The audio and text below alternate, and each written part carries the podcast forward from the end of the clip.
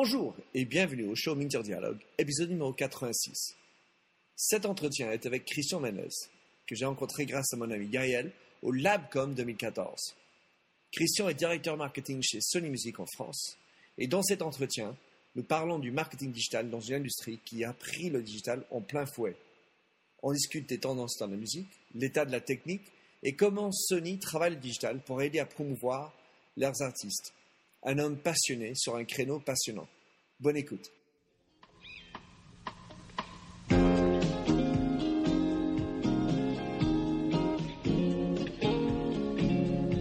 Allô, bonjour et bienvenue sur l'émission radio téléchargeable Minter Dialogue où on parle des marques, de l'Internet et les nouvelles technologies.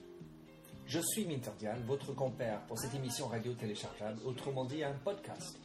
Je suis auteur du blog minterdial.fr où vous trouverez les show notes pour l'entretien qui suit, avec l'ensemble des sites et des liens cités dans l'émission. Si vous lisez anglais, j'ai également mon blog en anglais, themindset.com, T-H-E-M-Y-N-D-S-E-T. Plongeons alors dans cette nouvelle émission de Minter Dialogue.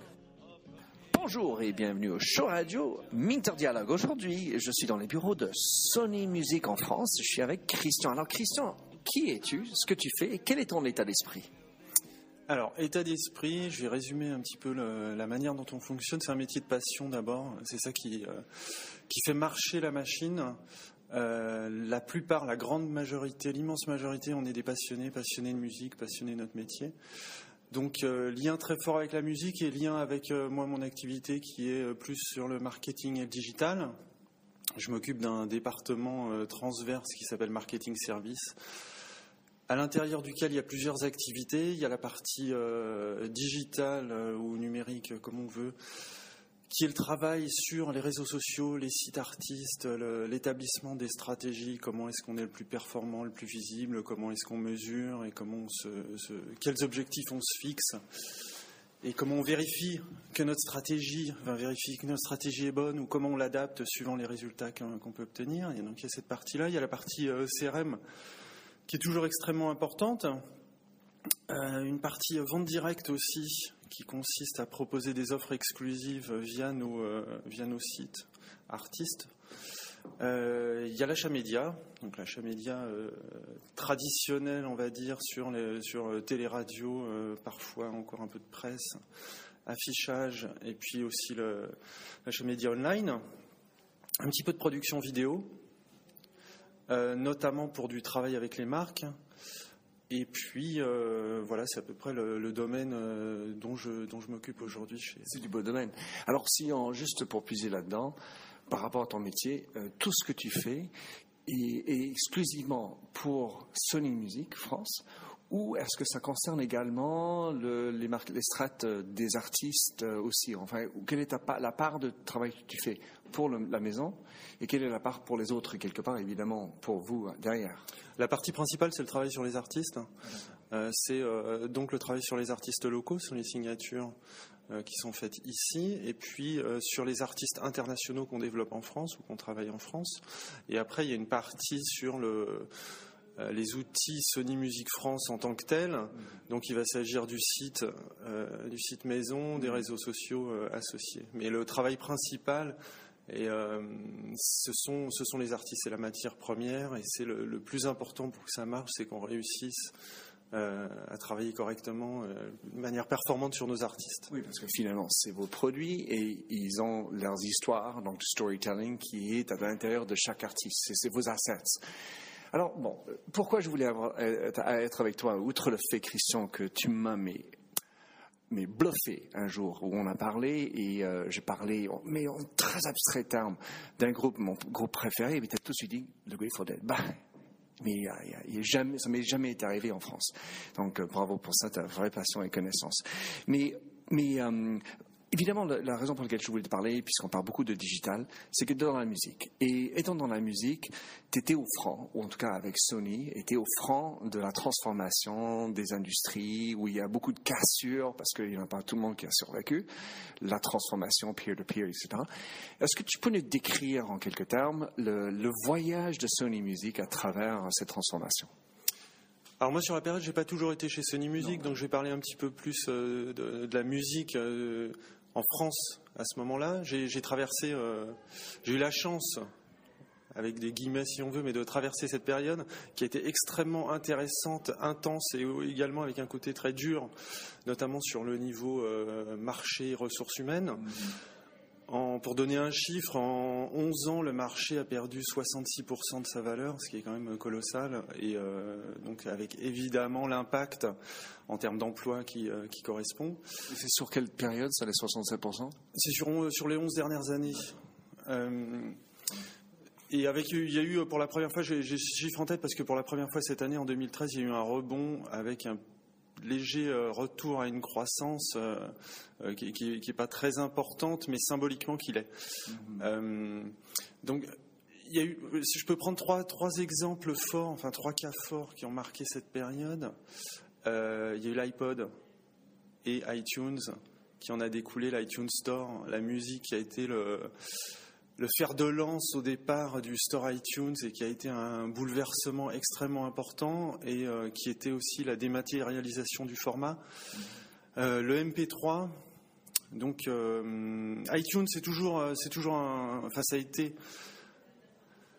un élément extrêmement fort du marché. et c'est un élément qui a complètement changé, bouleversé la donne, la manière dont on travaille. Aujourd'hui, ça reste le baromètre des actions et c'est vraiment le, top des ventes en direct qu'on peut mesurer. Donc c'est aussi il y a une matière de, manière de communication, une matière à communiquer dessus. Et puis c'est aussi évidemment du euh, euh, notre business en tant que tel de vente. Donc cette partie-là iTunes est extrêmement importante sur, sur les dernières, enfin sur les dix dernières années. Il y a eu évidemment qui dit dématérialisation MP3, dit Napster, Casa et tout ce qui était au départ au départ du peer-to-peer. Donc ça aussi, ça a été euh, un bouleversement euh, très profond, euh, très douloureux en termes d'impact sur, sur notre métier. alors il y a sans doute plein d'erreurs qui n'ont pas été, enfin qui ont été faites ou de choses qui n'ont pas été anticipées. Bon, ça c'est évidemment beaucoup plus facile à dire après. c'est pareil pour beaucoup d'industries. Enfin, on le voit mais on n'arrive pas à le cerner et surtout pas à agir. Parce que pour bien même on est intelligent, on, perçoit, on le fait nous-mêmes à la maison, on entend ça au dîner, patron euh, de grands groupes, mais on n'arrive pas à faire l'importation, on va dire, au cadre business. Et puis, on a un business euh, sur lequel il y a des résultats à mener à court terme. Mhm. Et euh, c'est difficile euh, d'avoir une vision en se disant on va intégrer cette partie-là. on, va tout changer et garder le business. Exactement. Donc ça, c'est extrêmement difficile. Aujourd'hui, je pense qu'on est arrivé durant ces, années-là, ce, voyage, comme tu disais, à une offre légale entre le streaming, le download, et le, marché physique a une offre légale qui est correcte et qui mhm. peut satisfaire le consommateur. Donc ça, c'est plutôt une c'est plutôt une bonne chose. Et dans, le troisième point que je voulais parler, à part euh, voilà la, partie Napster, iTunes, il y a aussi, le, je pense, YouTube qui est devenu un élément extrêmement fort euh, dans la manière dont les gens consomment la musique aujourd'hui. Mhm. Euh, YouTube qui au départ était euh, principalement sur la vidéo et aujourd'hui voilà un lecteur de musique à part entière. Et une, moteur de recherche. Le moteur de recherche musicale par excellence et qui, a également totalement bouleversé la manière dont on, dont on fonctionne aujourd'hui. Alors ce qui est intéressant sur cette période, c'est qu'en fait, déjà on est, on est tenu on est toujours là et on a euh, le cœur du métier. Nous, on est producteur de musique, on n'est pas producteur de format. Donc finalement, le savoir-faire, développer une carrière, développer des projets, il est resté le même. Les outils ont changé, la manière de le faire au quotidien a changé, mais la philosophie reste la même. Euh, et c'est apporter un savoir-faire, une stratégie, éventuellement, on va dire une vision sur un projet, développer une personnalité artistique. Et ça, c'est resté. Sauf que la manière de l'appréhender a changé. Aujourd'hui, on met du digital on essaie de le mettre à toutes les étapes et, euh, entre deux albums, entre deux projets, mais c'est euh, le fond de notre, de notre savoir-faire, de notre expertise est toujours là si on, enfin, dans mon, mon environ, j'ai parlé de la musique et puis, oui, c'est vrai que vous vous êtes pas mettre des formats. En revanche, j'ai, j'avais en tout cas, dans mon chez moi, j'avais euh, le LP33, euh, éventuellement le DAT, le DVD, le CD, le, je sais pas quoi d'autre, mm. de le White Album de Beatles. Donc en fait, ce qui se passait, c'est que j'ai dû acheter pour 14,99 l'album, ensuite le DVD pour 21, le DAT, enfin, donc on a suivi et on a acheté la même chose euh, tous les cinq ans parce que le format a changé. Donc, du fait, c'est-à-dire qu'on a, bien payé pour la musique. Et, et, puis après, il y a certains qui disent, bon, bah, il fut un temps, on, méritait la chance de pouvoir là, gratuitement cette fois-ci. Le, format a changé, mais cette fois-ci, on, se le fait entre nous, peer-to-peer. Quelle est l'histoire que vous racontez par rapport à ça? Est-ce qu'il y a un élément euh, euh, We got them back ou comment, vous faites?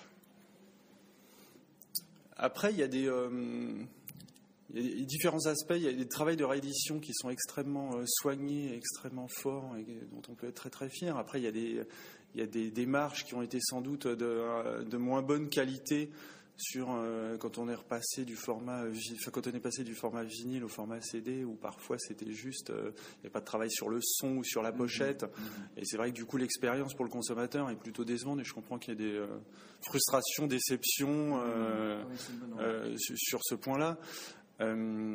et après, il y a eu aussi des formats qui n'ont pas du tout marché. Euh, qui, ont, qui sont restés six mois et Dieu, merci tu les as oubliés parce que c'était pas c'était pas les meilleurs et euh, non, ce que, ce que, je voulais dire, c'est que nous, on n'est pas fabricant de euh, rondelles de CD. Bien sûr. Voilà, nous, on, produit de la musique. Après, je comprends la frustration du, du consommateur sur certains points. Et puis, on n'est pas les seuls dans cette chaîne-là. Il y a aussi l'intérêt des distributeurs, des fabricants de matériel. Voilà, c'est et puis, il y a aussi, euh, alors il faut que ce soit fait de manière euh, très correcte. Il y a l'intérêt du consommateur dans certains cas. Le, maintenant, c'est une vieille histoire. Hein. Le CD, ça n'a plus rien de sexy ou de nouveau.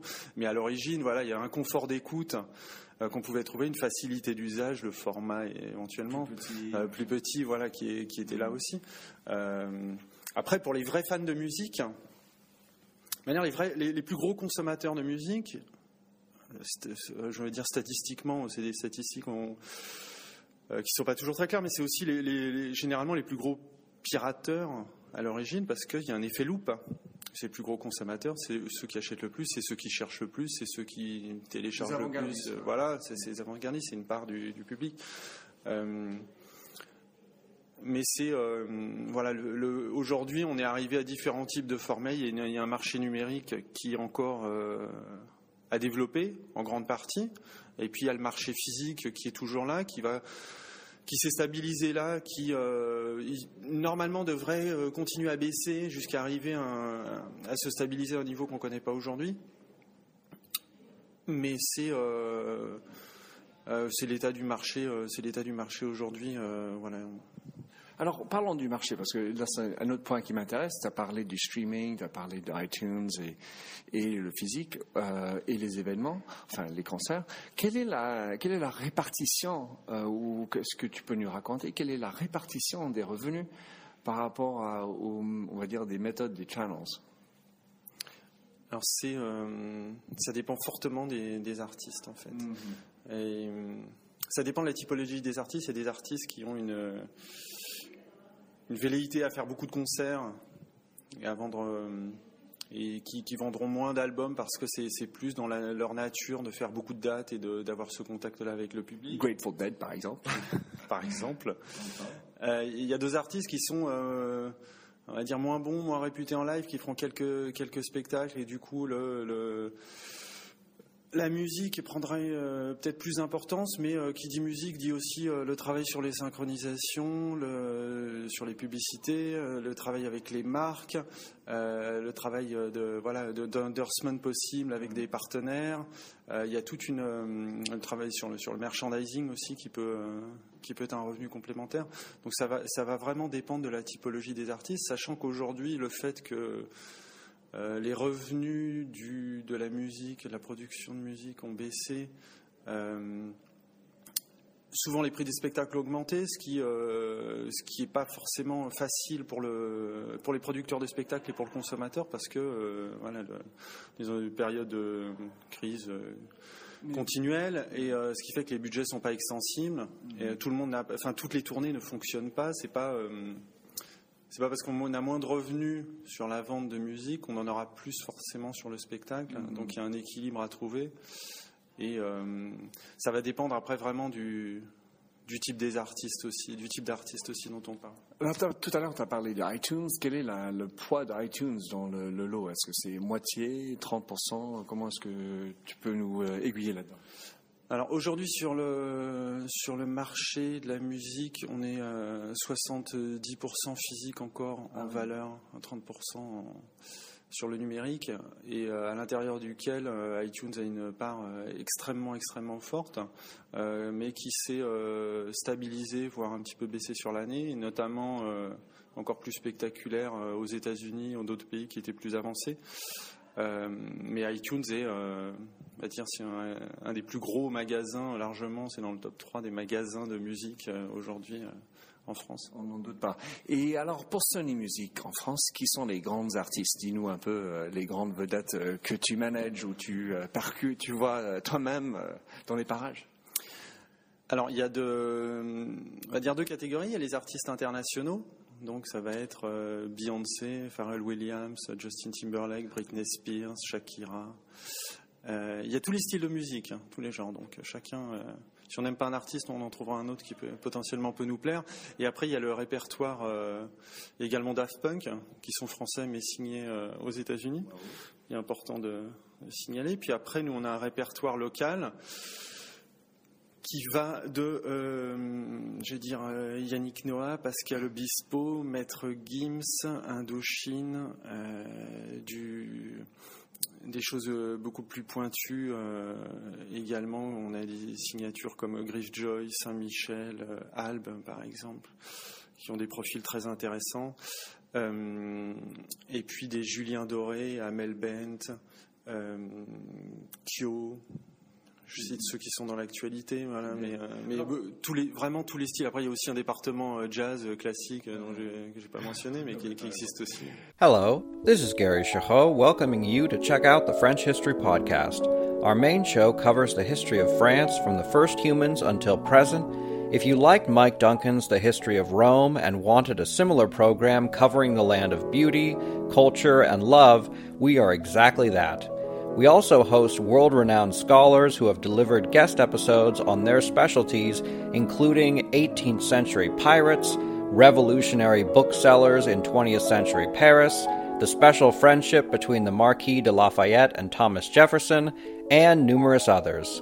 Learn what you love and listen to the French History Podcast today. Alors, alors euh, Christian, Dans la musique, euh, je parlais avec mes enfants qui ont 17 et 14 ans, et il y a une espèce de soif, attente de musique de mon temps, de vieux. C'est du 70, Led Zeppelin, machin. Et on pourrait se dire que ben, ils sont plus motivés, ils sont plus en phase avec cette musique nostalgique. Or, euh, il y a tous ces artistes dont tu viens de parler, qui sont modernes. Est-ce comment tu réagis par rapport à cette, euh, même les jeunes qui vont piocher dans le 70-80 Et est-ce que tu peux nous dire quel est ton point de vue sur la création aujourd'hui? Est-ce que tu es aussi motivé Tu dirais que c'est aussi incroyable? Et quelles sont les thématiques, les tendances aujourd'hui? Pour dire en 20 ans, on va dire ah les années 60, 2010, c'était les années de ah. Comment tu réagis? Alors je pense que tu as une influence euh, déjà sur leur goût. Et après, euh, c'est difficile quand on est dans le moment de juger de la qualité musicale de la, production, parce que souvent, euh, ce qui est récent, on trouve ça nul. Et quand on attend un petit peu, on dit finalement, c'était pas si mal, et on trouve quelques artistes qui ressortent. Après, sur chaque période, il y a des très bons artistes et des artistes plus anecdotiques, on va dire, et qu'on oublie et on garde le meilleur. Moi, je me souviens, les années 80, il n'y a pas si longtemps, on disait c'est totalement pourri, euh, c'est horrible, c'est la production euh, bas de gamme, etc. Et puis aujourd'hui, il y a tellement de groupes qui sont influencés par les années 80, par le son des années 80, le retour euh, du saxophone, on n'imaginait pas, que c'est qu'en fait qu'on juge les périodes avec un petit peu de temps on retient ce qu'il y a de meilleur. Et, euh, je pense que ça marque sur, tous les cycles. Après, je, pense qu'il y a une créativité sur certaines périodes, hein, celle dont tu parlais, qui était extrêmement forte et qui peut correspondre à une espèce de, d'apogée d'un style ou d'apogée d'une manière d'appréhender la musique qu'on retrouve après sur, sur d'autres cycles. Il y a eu, voilà, dans les années 90, il y a eu Nirvana et compagnie qui ont, été, qui ont une influence extrêmement forte, qui ont disparu, qui sont passés à autre chose. je prends un autre exemple, par exemple, l'exemple de Dépêche Mode.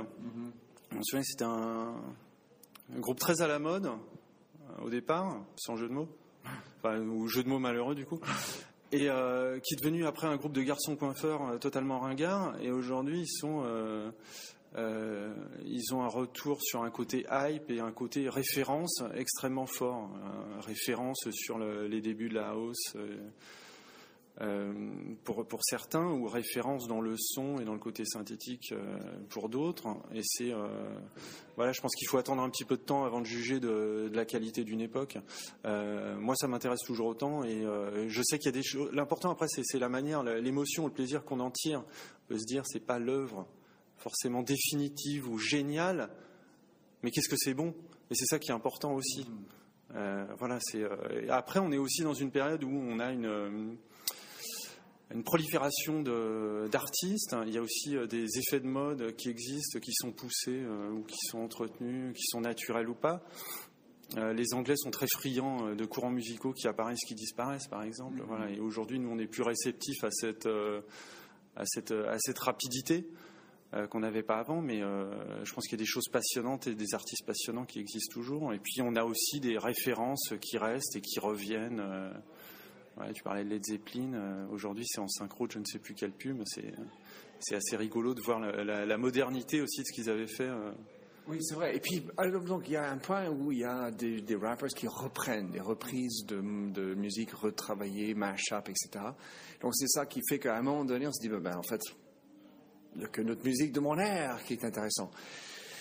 Ce qui est forcément pas vrai parce qu'il y a vraiment de, la bonne musique que je, que je vois aujourd'hui. Mais comme tu dis, il y a une prolifération. Donc en fait, alors qu'avant on pouvait canaliser un peu, et puis par la force des médias, par les choix des, des dieux, ben les Beatles, on va en faire un succès. Ou bien celui-ci. Et donc on matraque et il sort du lot. Aujourd'hui, j'ai l'impression que c'est bien plus compliqué de pour les labels, en tout cas, de, un, de comprendre quelles sont les tendances, parce qu'il y a une telle prolifération mondiale, canal, etc. Et, bon, enfin, comment vous faites? Je crois que c'est euh, difficile pour les artistes, c'est difficile pour nous d'émerger face à la musique gratuite entre guillemets qui est présente partout, euh, qui est disponible partout. Euh, on va sur YouTube, on fait facilement se perdre. On va sur euh, Deezer, Spotify, il y a 2 millions de titres. si on n'a pas un guide, un moment pour nous dire tiens ça c'est peut-être pas mal, c'est devenu très compliqué. après, c'est réussir à développer sa personnalité artistique, à réussir à développer sa proposition, son positionnement euh, pas dans un sens marketing, mais voilà, dans une approche euh, artistique. Et après, on met les, euh, les, moyens et les outils qui existent pour, pour arriver. Mais c'est devenu, c'est devenu très difficile parce que finalement, même si on peut penser qu'il y a un accès très facile, et c'est vrai, notamment sur la partie Internet, l'accès aux médias de masse, dans le sens euh, télévision radio. Alors Internet c'est un média de masse, mais c'est voilà, c'est un petit peu plus euh, compliqué vu la, la, largeur qui existe et la profondeur voilà qui existe. Dans le média de masse, c'est rassembler au même moment une audience sur le sur le même euh, sur le même artiste. il y a très très peu de musique à la télé, par exemple, et à la radio, c'est aussi extrêmement formaté, et c'est pas. et il y a peu d'élus finalement qui ont accès pour une musique qui a vocation à l'être, euh, qui ont accès au, grand public et aux, grosses rotations et à la visibilité qu'on peut espérer. Donc c'est vrai qu'il y a beaucoup de beaucoup d'artistes qui sont travaillés et euh, tous ne réussissent pas, ou alors tous ne réussissent pas de la même manière. Mm-hmm. Euh, et aujourd'hui, sur neuf albums qui sortent, sur 10 albums qui sortent, pardon, il y en a neuf qui ne sont pas rentables. Alors, un autre point qui m'intéresse, et puis ça c'est le point de vue euh, de néophyte quelque part, enfin de l'extérieur, c'est les droits. Donc, euh, cette histoire de pouvoir taguer, contrôler, catcher, enfin ceux qui font de l'illégal, où est-ce qu'on en est? Est-ce qu'on a trouvé une solution ou est-ce qu'on est encore à l'air de chasser après les hackers? Alors, il y a différents points. Je ne suis pas juriste, hein, donc je, vais le dire de mon point de vue. Euh, il y a aujourd'hui, je, je, trouve ce qui est très important, c'est qu'il y a une offre légale qui existe, comme je disais, qui, euh, que je trouve très correcte mhm.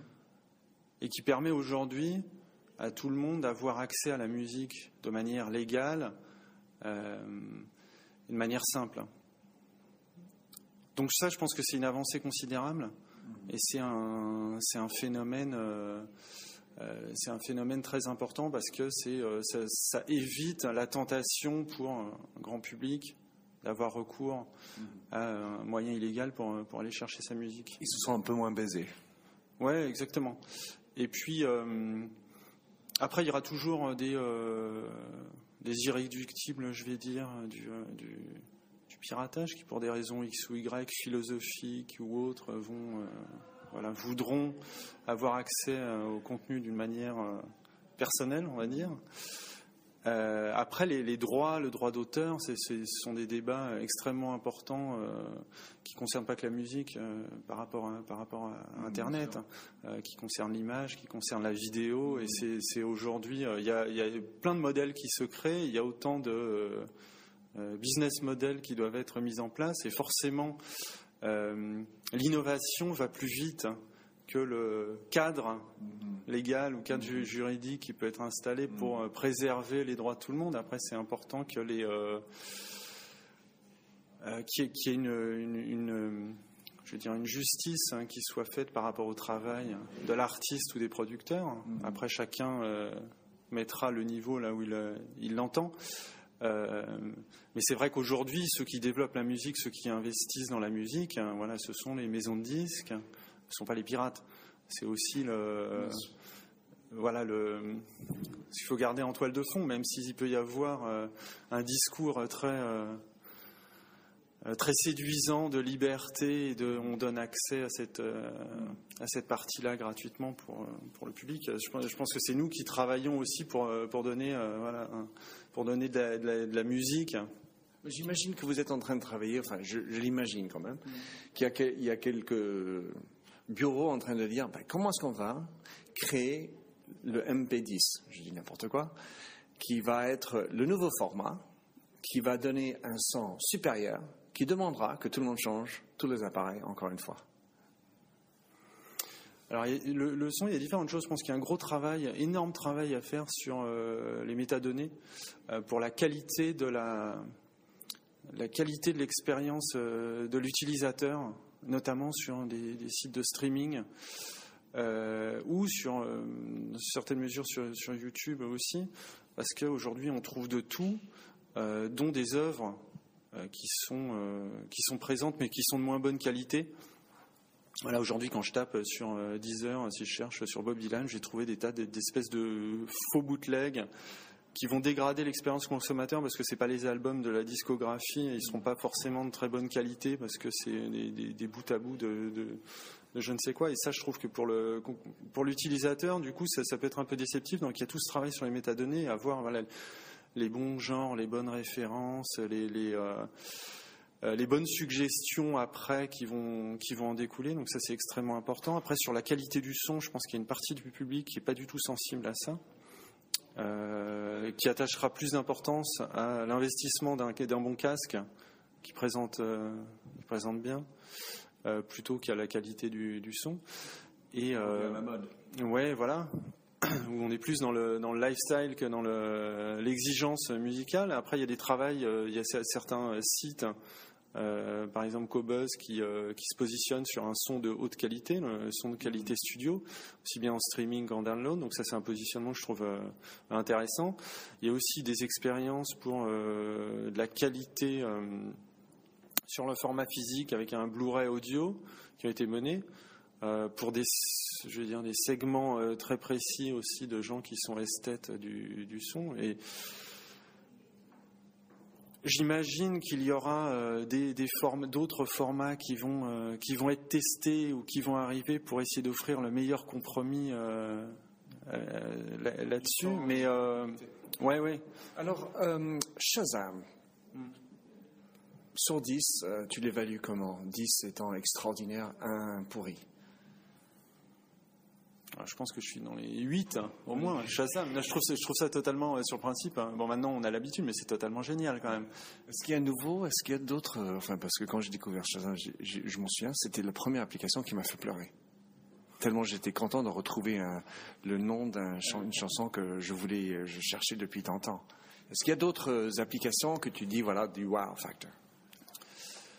Il y a des applications équivalentes à Shazam qui existent, mais alors euh, je ne, que, je n'ai pas en tête et que je n'utilise pas, parce que je trouve que l'expérience avec Shazam est extrêmement euh, satisfaisante. La seule chose qui me fait euh, un peu peur, c'est le, enfin peur, c'est le Shazam en continu, qui est qui a un côté très pratique en soirée si on veut savoir ce, que, ce qui a été joué, mais qui a aussi un côté je donne ma vie d'un point de vue audio à une entreprise mm-hmm. derrière. Bon, ça c'est un peu particulier. Euh, après une expérience aussi forte que Shazam. Ou d'autres, euh, des applications que tu aimes, que tu dis voilà, ça c'est sympa. Alors écoute, il y a des applications euh, mais assez classiques comme SoundCloud qui sont extrêmement, extrêmement bien faites et riches hein, quand, on, quand on aime la musique. Celle-ci à laquelle je pense, par exemple. Alors, Christian, tu es, patron du marketing digital, en gros, si je, prends des arrondis sur le titre.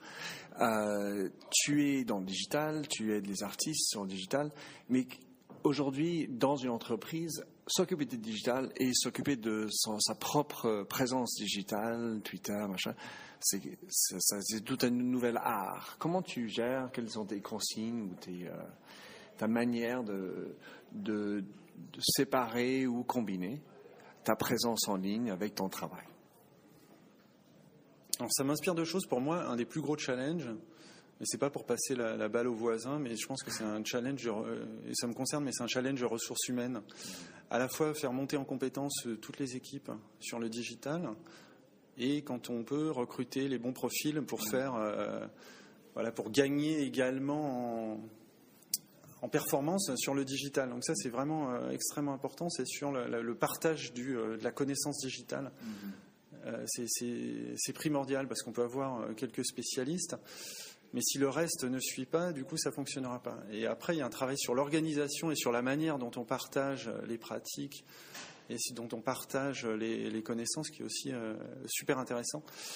Et après, titre personnel, moi, l'avantage, c'est musique, il y a un côté passion, il y a un côté universel. Mm-hmm. donc, c'est extrêmement facile de mélanger perso, pro. c'est assez facile, c'est assez agréable. Euh, moi, ça fait partie de la manière dont je fonctionne. Je pas, euh, je le recommande pas, je le revendique pas, mais c'est la manière dont je fonctionne. Donc, je, sur les réseaux sociaux, j'aime bien euh, à la fois mettre en avant de temps en temps le travail qu'on fait, mais aussi parler d'autres, d'autres musiciens, d'autres sorties. Je suis pas monomaniaque de, Ça te rend plus authentique, en tout cas, par rapport à ton audience. Oui, et puis après, comme ça fait, par exemple sur, sur Twitter, ça fait un moment euh, que je suis dessus. Et c'est vrai qu'au début, on était beaucoup moins personne, centré sur son travail, sur son activité. Il y avait plus peut-être une notion de partage et de, euh, de dialogue. Aujourd'hui, c'est un peu plus marque, c'est un peu plus positionnement sur son, sur son activité professionnelle. Euh, mais comme, voilà, comme je disais, la musique, il y a le côté coup de cœur et j'aime bien parler de ce que j'aime, euh, quoi qu'il en soit. Et c'est voilà, c'est ce qui donne aussi, j'espère, un, petit intérêt supplémentaire que d'être uniquement euh, publicitaire ou promotionnel, ce qui est un peu fatigant. Euh. Alors, une dernière question, c'est dans tout ce que tu fais, notamment avec les artistes. Parce que la plupart des personnes qui écoutent, ils sont travaillent dans le marketing et dans le digital par ailleurs. Quel type de, choses, des leçons apprises que tu peux donner dans ce qui marche pour euh, le marketing digital de tes artistes Ce qui marche, c'est l'authenticité, c'est la personnalité, c'est la bonne connexion avec les fans, c'est le contenu. Déjà, la, base, c'est le contenu. Après, il y a. Euh, le, savoir-faire, l'utilisation optimale, maligne, l'animation euh, via les sites, réseaux sociaux, newsletters, ce qu'on veut. À la base, la force, ça restera la proposition de l'artiste, la musique, hein, les images, l'univers qu'il va développer, la connexion avec son public. Et euh, Dieu merci, il n'y a pas de recette magique, il n'y a pas de recette scientifique, il y a plein d'astuces et il y a plein de savoir-faire, il y a de du professionnalisme à apporter, il y a de la méthode. Mais ça va être le, cœur que l'artiste apporte à son projet euh, qui va le faire fonctionner. Alors je vais prendre un, exemple du coup qui n'est pas de chez nous pour illustrer, mais c'est vrai que le phénomène qui s'est passé autour de Stromae euh, illustre bien ça. Voilà, c'est un artiste qui est arrivé avec un univers très fort, une image, euh, des, titres qui parlent à tout le monde à différents niveaux. Et du coup, il y a une connexion très forte qui s'est faite avec le public. Il y a eu, euh, je pense, une manière très maligne de communiquer aussi. Je vais arrêter la publicité là sur la conférence. non, mais c'est l'exemple. Voilà, il y a une connexion qui s'est faite avec le public parce que euh, ça a été euh, bien mené à la base et il y a eu des outils, et notamment sur le digital, qui ont été mis en place. Et ce qui marche aussi, c'est, euh, pour trouver la formule, c'est pas faire du marketing digital, mais mettre du digital dans le marketing. Marketing au sens communication. Et c'est c'est beaucoup plus efficace de cette manière-là. Il faut surtout essayer de l'intégrer totalement et ne pas réfléchir à côté ou après en se disant qu'est-ce que je vais faire en digital? Oui, et ça me fait penser à un, Daft Punk. Parce qu'en fait, là, ils ont une telle unicité dans la proposition, une musique qui est très bien, mais c'est aussi lié au fait que peut-être c'est le Frenchie à Los Angeles, plus leur apparence, l'image incroyablement différent, et puis bien entendu une belle musique. Mais ils ont trouvé un mélange qui fait du storytelling et qui a un certain secret, un côté euh, j'ai envie de savoir, qui fait que ça titille quand tu es sur les réseaux, ça touche à, une partie de curiosité qui est juste euh, important dans bah, l'être humain. Et ce qui est euh, remarquable, je veux dire génial sur les Daft Punk, c'est qu'en fait la manière dont ils ont orchestré la sortie de leur album, c'est de manière totalement atypique. Aucune présence sur les réseaux sociaux propres, une communication qui était uniquement, euh, dire offline, il n'y avait pas de communication propre sur les réseaux sociaux et en fait c'est le public qui a récupéré des contenus qui existaient pour ensuite les approprier, euh, jouer avec, remixer, faire ce qu'on veut euh, et, le public qui a parlé en fait du projet à la place d'une prise de parole du groupe, ce qui voilà ce qui se fait ou du, label, ce qui se fait habituellement. Et le premier signe de communication, c'était une publicité télé c'était le Saturday Night Live euh, aux États-Unis. C'était ensuite une publicité sur, euh, euh, un écran au festival à Coachella, qui a été filmé et mis sur YouTube par la suite par le public. Ça a été des, affiches, hein, telles qu'on faisait des affiches de cinéma ou de musique dans les années 70, des affiches très spectaculaires. Et donc, il y a un côté extrêmement fort, à contresens de tout ce qu'on fait habituellement et qui a fonctionné. Et puis aussi parce que derrière, voilà, il y avait euh, il y a une rencontre avec euh, les attentes du public à ce moment-là ou une découverte de, de, leur musique qui a, euh, qui a très très bien marché. Eh bien, Christian, merci beaucoup d'être venu parler de tout ça. si si je suis venu te voir et que j'adore la musique, tu sais, et que le marketing et le digital, c'est mes trucs un de mes messages forts, c'est demain je pars à Austin pour aller voir South by Southwest, qui est une, euh, pour certains connu pour le côté interactif. Donc les marques, les marketing, ils vont, ils vont y aller pour se ressourcer et apprendre euh, ce qui se passe sur le marketing. Mais en fait, c'est pas là où les marketeurs devraient aller. Pour moi, c'est la deuxième partie qui est sur la musique et le film. Parce que si, si on est ensemble et qu'on parle avec des marques, le, le vrai truc, c'est de parler des passions, des émotions, des histoires, des images, et qui, qui vont travailler sur le côté euh, humain, qui vont toucher, euh, qui vont résonner à l'intérieur, où il n'y a pas de distinction entre le perso et le pro. Et c'est là où c'est pour ça que vraiment j'ai cette passion et envie de parler de ça avec toi. Donc je te remercie beaucoup d'être venu. Alors euh, Christian, comment est-ce que les gens peuvent te suivre, connecter avec toi Dis-nous. Alors c'est assez facile de me trouver sur les réseaux sociaux. Je suis à peu près présent partout. Euh, sur Twitter par exemple, où je suis. Euh, alors c'est difficile à prononcer, mais à l'écrit ça va mieux. C'est ch underscore Menez M -E -N -Z. Et à partir de là, on peut me trouver, on peut me trouver facilement. Donc, Christian, merci beaucoup d'être sur le show. Un plaisir de t'entendre, de suivre sur SoundCloud ou Deezer, je sais pas où aussi. Merci beaucoup. Merci, à bientôt. Merci de nous avoir rejoints sur cette émission de Minter Dialogue, le podcast du digital marketing en français. Vous trouverez les show notes sur minterdial.fr. Vous pouvez également vous souscrire mon show Minter Dialogue en français sur iTunes, où vous trouverez d'autres émissions dans cette série d'entretiens d'hommes et de femmes de l'Internet en France, dont des personnages comme Vincent Ducret, conseiller Internet au gouvernement et créateur du Hub Forum, Jacques Land de Laura Merlin, Marc Rougier, président et cofondateur de Scoopit, Gilles Barbier, PDG de Dimaou, ou encore Eric Blo, PDG d'Awakit. Sinon, vous pouvez me suivre sur mon tuto français, MDIALFR, ou bien sur MDIAL, où je tweete en anglais. Enfin, vous pouvez aussi me retrouver sur mon site anglophone, themindset.com, T-H-E-M-Y-N-D-S-E-T, où j'écris sur les enjeux des marques et le digital marketing. Faites du podcasting, c'est une nouvelle forme de consommation de médias. C'est pratique, c'est mobile. S'il vous plaît, partagez ou tweetez si cette émission vous a plu. Bonne continuation, où que vous soyez en train de l'écouter.